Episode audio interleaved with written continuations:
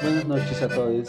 Para este podcast tengo de invitada a una artista multifacética, originaria del municipio de Temoaya en el Estado de México.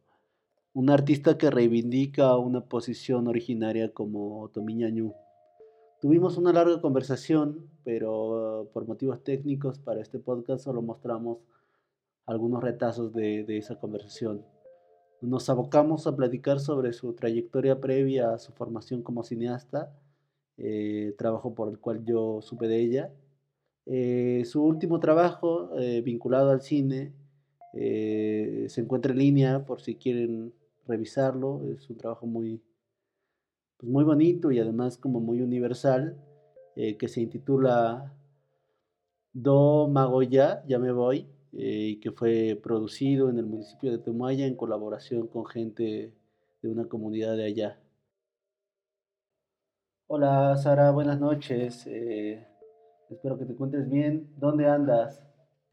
Yo ahorita estoy eh, pues aquí en Temuaya, trabajando.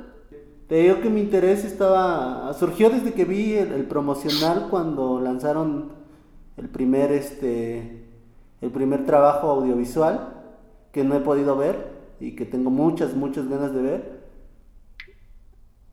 ¿El de Cani? Ajá, sí, sí.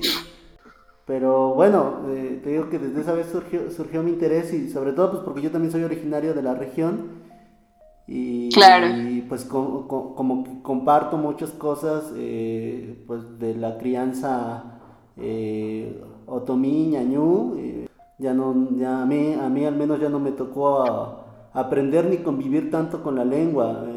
Todavía conviví un rato con mi abuela, pero eh, mi madre ya no, lo, no utiliza la lengua de manera cotidiana, entonces solamente la utilizaba para hablar con mi abuela. No sé, en tu caso, eh, ¿hablas la lengua? No, no lo hablo por completo, lo estoy aprendiendo, más bien lo hablan mis papás, mis abuelos y la familia.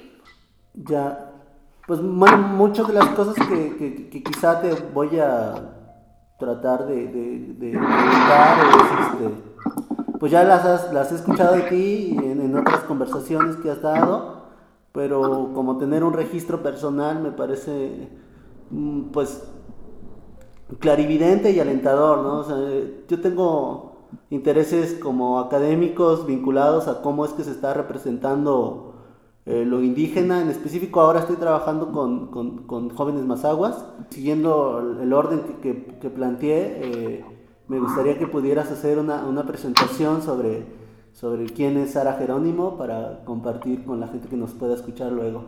Eh, bueno, ¿quién soy? Pues soy Sara, soy Sara Jerónimo. pues me dedico a las artes, eh, estudié artes plásticas, de hecho, en la Facultad de, Artes de la UAM. Y mi campo eh, empezó en el arte conceptual, luego se fue a, la gráfica, a la cerámica, eh, pues hago muchas cosas en realidad. Y el cine, claro. Entonces, más bien soy entre muy multidisciplinaria, hago muchas cosas. Más bien desde que estaba en la carrera, ¿sabes? Eh, tuve cierto interés por querer documentar las cosas cuando las personas en la comunidad empezaron a, fallecer. Eh, los abuelos, las abuelas, eh, que uno usualmente, o que yo por lo menos en lo personal, empecé a perder, empecé a perder a mi abuela, de pronto la abuelita que tejía ahí en la calle o en su casa, eh, que siempre estaba hilando la lana, pues un día se fue y pues ya nunca volvió, ¿no? Eh, la abuela que hacía telar de cintura, igual, o sea, cuando todos empezaron a irse, sentía que necesitaba documentar eso, o sea, de cierto modo, llámese cine, llámese arte, necesitaba hacer algo. Y sentí que era necesario, sentí que tenía que hacerlo. Sentía una necesidad muy, muy fuerte. Entonces empecé yo a querer desde la facultad tratar de hacer eh, cine. documental, no, no le sabía tanto. Y empecé a tomar cursos, talleres sobre cine y ya después, es que en la facultad tuve un choque ahí muy, muy intenso porque entonces eh, el lío con los maestros era que pues que yo hacía artes, ¿no? O sea, que yo se supone que tendría que estar pintando, que tendría que estar haciendo grabado, tendría que estar haciendo alguna otra cosa. cuando ya me meto en este rollo del documental, me dicen que tengo que sí o sí, eh, pues enfocarme en lo mío, ¿no? Y entonces fueron, fueron como los, los saltos que tuve al principio, porque era esa interrogante entre voy a hacer arte, pero no me dejan porque es muy etnográfico, decían ellos, muy antropólogo. Empecé con ese choque entre, bueno, voy a hacer lo que tenga que hacer mientras estoy en la facultad y ya después me enfoco a hacer las cosas que quiero por fuera, porque aparte no tenía el equipo, ¿no? O sea, no tenía una cámara, no tenía... Cuando tuve así mi primer cámara, pues era una cámara pequeñita, y ya cuando quise hacer como un, un primer grabado de, más bien, grabar a, mi abuelita, eh, en la facultad así negaron las cámaras, dijeron no, no puedes sacar equipo, no nada, había ahí algún problema. Fue como bien, no haré nada de esas cosas. junto con otra amiga, así le dije, no, es que tengo que grabarlo, o sea, es ahora o lo voy a perder, ¿no? y, empecé, o sea, así con esa mini camarita pequeñita, le dije, vamos a grabar, fuimos a grabar, eh, yo creo que ahí empezó todo. Eh, ese material está muy perdido, no sé ni dónde rayos esté, pero eh, pues fueron como los primeros pasos para empezar a grabar. Pero mi producción artística llegando a último año de la carrera casi, ya para hacer la tesis, me topé con uno de mis maestros y me dice, Sara, es que tú estás, a ver, ¿de dónde eres? ¿De, de dónde vienes? ¿Quiénes son tus papás? ¿Qué lengua hablas? Ah, pues soy otomí, ¿no? Normal. Y él fue quien me sacó de, de ese lío o en esa, en esa burbuja en la que estaba y me dice, no es cierto, Sara, eso que estás viviendo no lo vive cualquier persona. Quiero que investigues. Empecé a investigar, empecé a investigar y me dijo, no, olvídate de todos los filósofos que no tienen nada que ver con tu tema. Y que yo al final ya los usaba porque, pues, por mero hecho de cumplir con, con la facultad, ¿no? Ya cuando él me da como esa apertura así de investiga, busca, fue como, bien, y, fue como, no inventes, están escribiendo lo que vivo, ¿no? Básicamente. Ahí, ahí empecé como a caer en la cuenta de, de acuerdo, esto es algo muy distinto, eh, necesito quitar lo que no me sirve y empezar a tener lo que, lo que me sirve realmente empecé a explorar todo ese mundo desde las artes, así, desde la gráfica, estuve en un festival internacional de arte de la tierra en Michoacán, en Angahuan, y allí estuve con los purépechas. Entonces, de pronto, eh, esa apertura a ese otro espacio me dio mucha pauta para, para seguir explorando, seguir explorando, hacer obra artística, plástica, eh, efímera, de pronto todo era muy efímero. Eh, mi tesis terminó siendo sobre la cosmovisión otomí, cómo era mi caminar, cómo empecé a explorar muchos campos más. Después hice un intercambio a Colombia y a pesar de que estuve en Bogotá, en la capital, fue algo muy interesante porque en la facultad tenía algunas materias en la que eh, habían invitado al Taitasi del Amazonas a, darnos conferencias, enseñarnos, hablarnos, a compartirnos su pensamiento. Y fue muy bonito, fue muy bonito poder conectar con ellos, porque entonces me sentí identificada y me sentía en casa estando, pues, estando muy lejos, ¿no? Básicamente. Fue muy interesante. Ese viaje me permitió muchísimas cosas, comprender muchísimas cosas Yo inicialmente pensaba en recorrer así de norte a sur Colombia y luego eso terminó cambiándose por completo. Terminé en el sur y llegando a Perú. Fue muy, fue muy interesante porque terminé encontrándome como a las personas que tenía que encontrarme en el momento. Me encontré con los ingas, con los Kamsae, con las culturas de Sudamérica, de los Andes. Fue una conexión muy bonita porque me sentía en casa estando, estando lejos de casa, ¿no? Y ellos me lo decían, es que estás en casa, Sara, ¿no? Estás aquí, estás en casa.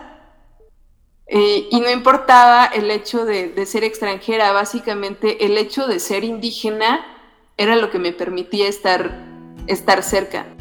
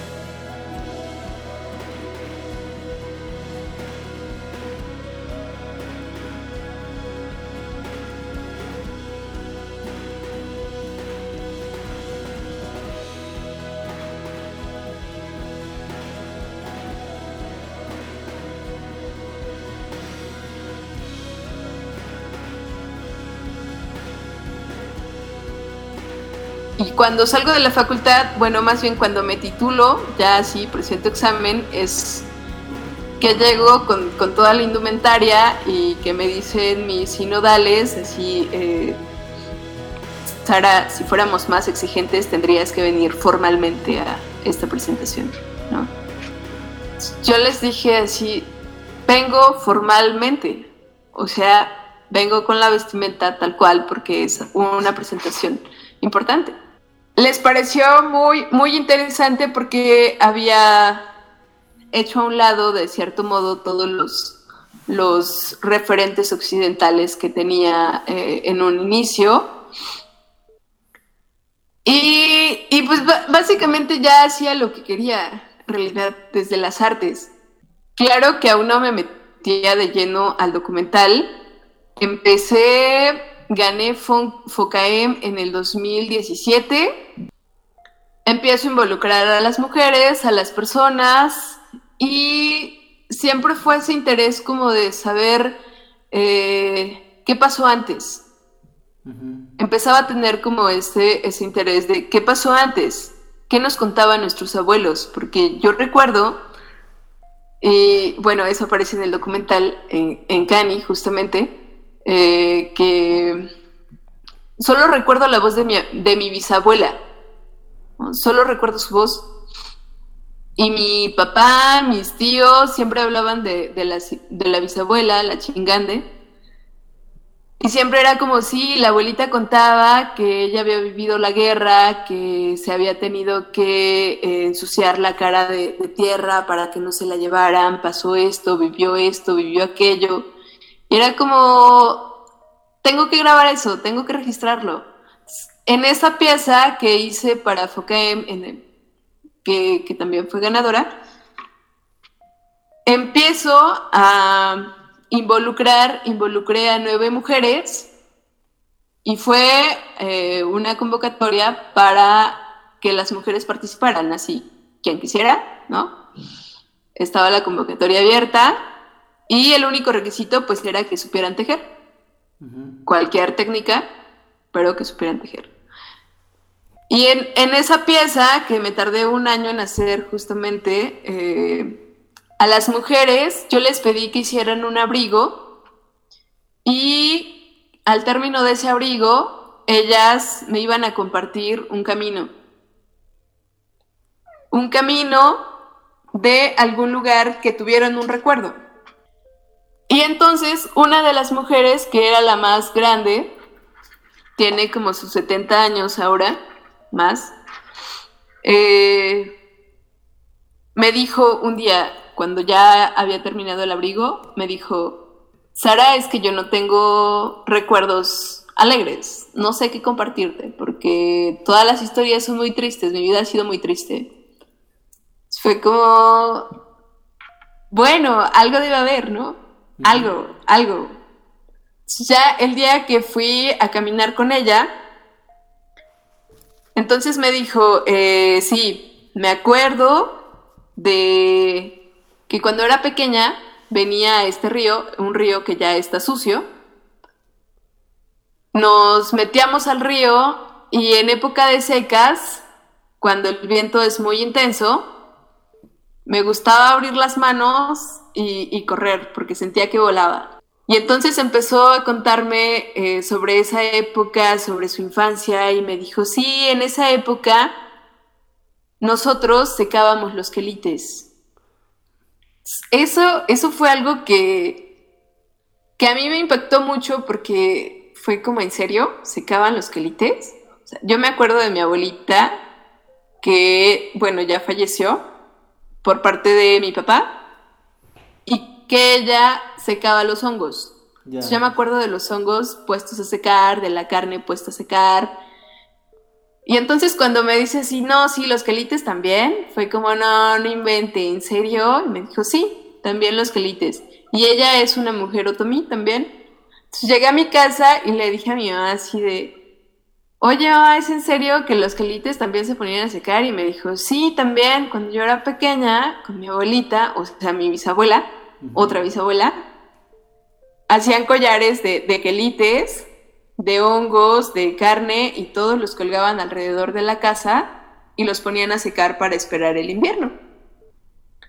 Entonces dije, no inventes, eso es, tiene que contarse, ¿no? Tiene que contarse porque los quelites al final son algo es, es, muchísimo, tiene muchísimo. Es historia, es recuerdo, es alimento, está ahí. Sí, sí. Eh, y después de eso terminé y me quedé con ganas de seguir grabando a las personas. Para entonces ya tenía una cámara, ya había adquirido mi primera cámara, pero se había descompuesto y, y las cosas pues no es que siempre se repitan. Pues ¿No? Entonces eh, terminé ese proyecto y metí proyecto para PACMIC para hacer una recopilación de los recuerdos de los abuelos. Me la dieron, estaba en equipo junto con mi amiga que me había apoyado en la cámara, entonces ya decidimos pedir una cámara eh, pues como parte de los requisitos. Pedimos cámara, pedimos algunas otras cosas y empezamos a grabar ya más en específico a los abuelos ya las cosas empezaron a dar un giro muchísimo más grande que cuando ya grabamos Cani, pues ya era otra cosa.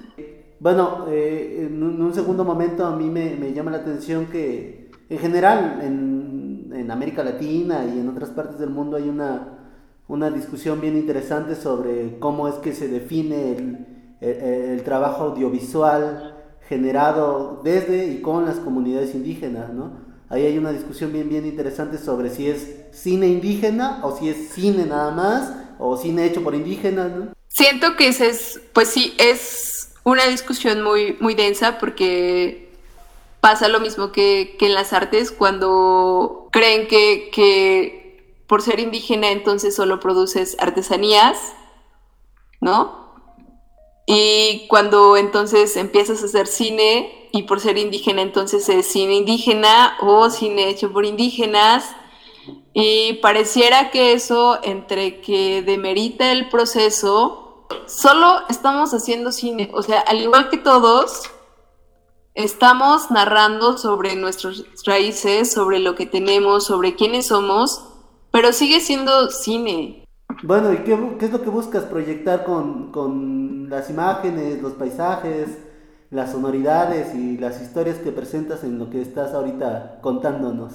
Eh, bueno, en Cani, que no lo has visto, es un corto, un documental en el que buscamos que se vea no de forma folclórica como usualmente se suele tomar a los pueblos originarios como estamos fuera de un museo, Estamos vivos, tenemos vida, estamos aquí, estamos presentes. Estamos hablando desde nuestra propia mirada, o sea, no de la mirada del extranjero que llega con, la cámara y, nos sigue viendo como si estuviéramos en un museo, ¿no? Que de pronto esperan ver como demasiado folclore, desde la música, desde la vestimenta, y, y todo eso es tratar de decir no esperes eso, ¿no? No esperes encontrar eso en, el documental, espera, es otra cosa. Desde la música, la música es original, hecha por mi hermana. No folclorizas una cotidianidad, solo narras lo que está ahí, lo que estás viendo desde ese interior. O sea, en Cani es eso, es compartir más allá de, si es cine indígena, si es cine hecho por indígenas, es un queremos compartirles lo que estamos viviendo, lo que vivimos nosotros a partir de, los quelites, cómo es que eh, vivimos esa cotidianidad, cómo la interpretamos, cómo la conocemos y cómo eso es alegría, cómo nos causa esa alegría, cómo esa cotidianidad es parte de nosotros el hogar desde la familia. Es mi hogar, es abrirles las puertas para que puedan entrar a casa, para que puedan estar ahí al lado del fuego. Eso es el documental, más allá de querer folclorizar nada, ¿no? Está hablado en, está narrado en español y gran parte está en otomí, subtitulado al español también. Y algo muy interesante que pasó fue cómo la gente se identificaba con, con las acciones, con lo que veía. De pronto, eh, como el corto se presentó en las plazas públicas, así al público, entonces de pronto la gente así pasaba, una abuelita pasó, se detuvo, iba con su nieto y le dice, ah, eso que está contando eh, es lo que nosotros también vivimos. Y, le empieza a contar, ¿no? Al nieto. Entonces, por estas cosas es, es algo interesante. Y en el último, queríamos hacer un homenaje a todos los que han fallecido por COVID. Estamos haciendo un homenaje para todos los que ya no están, que se han ido y que no han podido tener eh, estos rituales que, son importantes para la comunidad, que es el despedir al, difunto, ese velorio, esa última caminata que en épocas pasadas parecía que, que, si uno moría, ¿no? Pues te iban a llevar así cargando todos. O sea, así como al grabar a los abuelos, de sentir la necesidad de que tienen que grabarse, tiene que registrarse, tiene que haber un registro, tenemos que compartir Pasa lo mismo con, este último corto. Es un necesitamos de forma personal hacer ese velorio para todos los que se han ido y que no han tenido ese pues ese ritual, ese duelo, que no hay nada, que hay una ausencia de todo. Necesitamos hacerlo. Necesitamos dejar ir a, nuestros muertos y a los muertos no solo en la comunidad, sino en todo el mundo, porque es algo que nos afecta a todos, en todos lados. Me llamó mucho la atención como la mezcla de, del sonido, ¿no? Que produce una sonoridad muy, bueno, que genera cierto sentido de reflexividad conmigo y con las, ah, eh, también con mi experiencia en el pueblo donde crecí. Eh, la, lágrima, ¿no? El, poder sacar, eh, el poder llorarle a tu muerto, ¿no? La música y, y, y la propia lengua, ¿no? Hay, produce como una mezcla bien, bien interesante, ¿no? Sobre, sobre los sonidos locales, digamos, ¿no? Sí, sí, por supuesto.